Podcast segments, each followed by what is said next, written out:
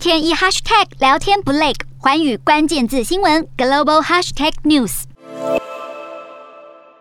欧盟成员国领袖齐聚比利时布鲁塞尔，在经过多次讨论与协商之后，终于达成共识，禁运俄国石油。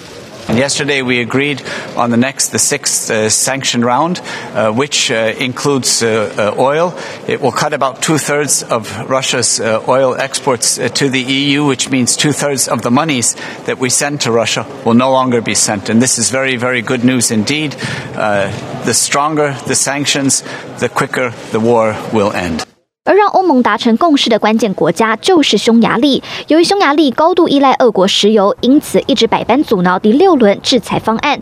对此，欧盟决定退一步豁免匈牙利，让匈牙利可以继续从莫斯科购买廉价原油，让总理奥班相当满意。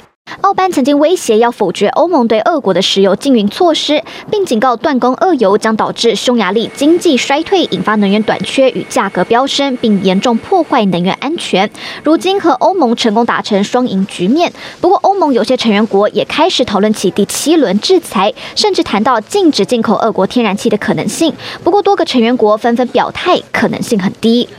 匈牙利总理内哈默也表示，俄国石油的问题比较容易弥补，但天然气是完全不同的问题，因为欧洲国家非常依赖俄国天然气，要找到替代方案没这么容易。比利时总理德克鲁也表示，欧盟现在应该先暂停动作一阵子，才会再考虑新一轮制裁。